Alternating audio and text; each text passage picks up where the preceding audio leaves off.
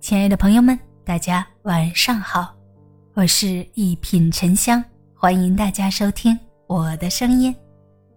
天狂有雨，人狂有祸，你再有本事也别得罪这三个人。人生在世，没有一个人可以一帆风顺，我们总会遇到这样或那样的磨难。可无论如何变换，我们都应该永远明白，越有本事的人。越懂得收敛自己，人太高调只会为自己引来无穷的祸患。正如鬼谷子在著作《鬼谷子》一书中提到的那样：“天狂有雨，人狂有祸。”哪怕你再有本事，也千万别得罪这三种人。切记，对你有恩之人。看过这样一则新闻。尚炳辉在广州开了一家废品收购站，平常除了日常开销之外，他最大的一项支出就是用来帮助外来务工人员和流浪汉，管三餐，给他们掏钱治病，送他们回家，几十年如一日的做好人好事，哪怕他们一家三口挤在废品站边上的小平房拮据的生活，他也没产生过停坐的想法。记者采访的时候才知道，二十几年下来，他们投入了至少两三百万。可有一天，尚炳辉接到了派出所的电话，报警的人是他费心费力帮助了三年的黄大伯。原来，尚炳辉三年前发现了流浪汉黄大伯，于是每个星期他都会给黄大伯带去足够维持他生活的米面、油和肉等等。每个月还会给他五百元零用。这一年，因为尚炳辉亏了十几万元，没钱继续资助。在临过年的时候，他请流浪者们吃饭，顺便给他们每个人发了一百元红包。这次黄老伯报警，是因为他以前五百五百的给，这次只给了一百元，是看不起自己，他想要回剩下的属于自己的那四百块钱。为了平息此事，尚炳辉又给了黄老伯两百块钱。这件事与寓言故事中的农夫与蛇何其相似！看到过这样一句话：我们应该记得别人的好，然后加倍偿还，而不是一味索取。深以为然。恩将仇报是人性最大的恶，只会招致别人唾骂。既然对方在你需要的时候帮助了你，那就算你再有能耐，也不能忘恩负义、过河拆桥。若是得罪了对你有恩之人，让对方寒了心，那以后你再需要帮助的时候，也不会再有人伸出援助之手了。因此，我们应该学会和身边的人相处，不能得罪对你有恩之人，千万不要等对方的心凉透了才追悔莫及。同甘共苦的爱人，知乎上看到一个问题：对你来说，世界上最重要的人是谁？底下有条高赞回答这样说：最重要的人当然是自己的伴侣，因为就算是父母和孩子，也只能陪我们走完人生的某一段路而已。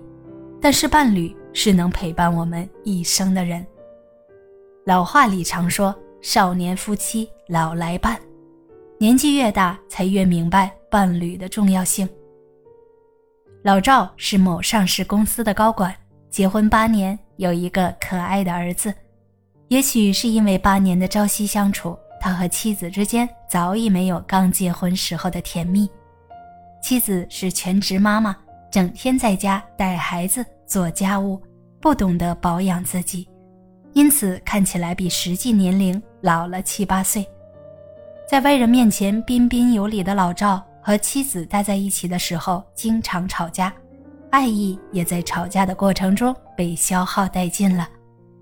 因为工作原因，老赵和公司的一个实习生接触的比较多，你来我往之间搞起了婚外情。这件事儿被老赵的妻子知道之后，他没有跟老赵吵闹，也没有要求他回归家庭。而是开始规划起了以后的事情。他先是多方打听，知道了这位实习生的住址，私下里跟踪老赵，还趁老赵睡着之后，翻出他和实习生的聊天记录，收集了好多他出轨的证据。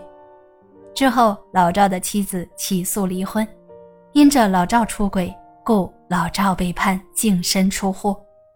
他也求过妻子很多次，但他离婚的想法异常坚定，根本容不得老赵有任何讨价还价的余地。离婚后，老赵才深刻的意识到，背叛了与自己同甘共苦的爱人，报应多么让自己承受不起。看过一段话，伴侣之间只有拧成一股绳，同心协力的经营婚姻和夫妻关系，才能长久。对每一对夫妻而言，和伴侣之间的关系相当于唇与齿相依。如果不互相帮助、互相扶持、互相爱护，人生的结局只会是凄惨收场。大奸大恶之人，人常说善有善报，恶有恶报。虽说大恶之人肯定会难逃恶果，但生活中遇到这样的人，还是应该离他远点儿为好。不然，在对方的恶果降临之前，我们自己肯定也会恶事临身。这年头，为人处事处处都需要小心谨慎。若是遇到恶人挑衅，又该如何自处？两位高僧曾给出了答案。昔日寒山问拾得：世间若有人欺我、辱我、笑我、轻我、贱我、恶我，如何处置乎？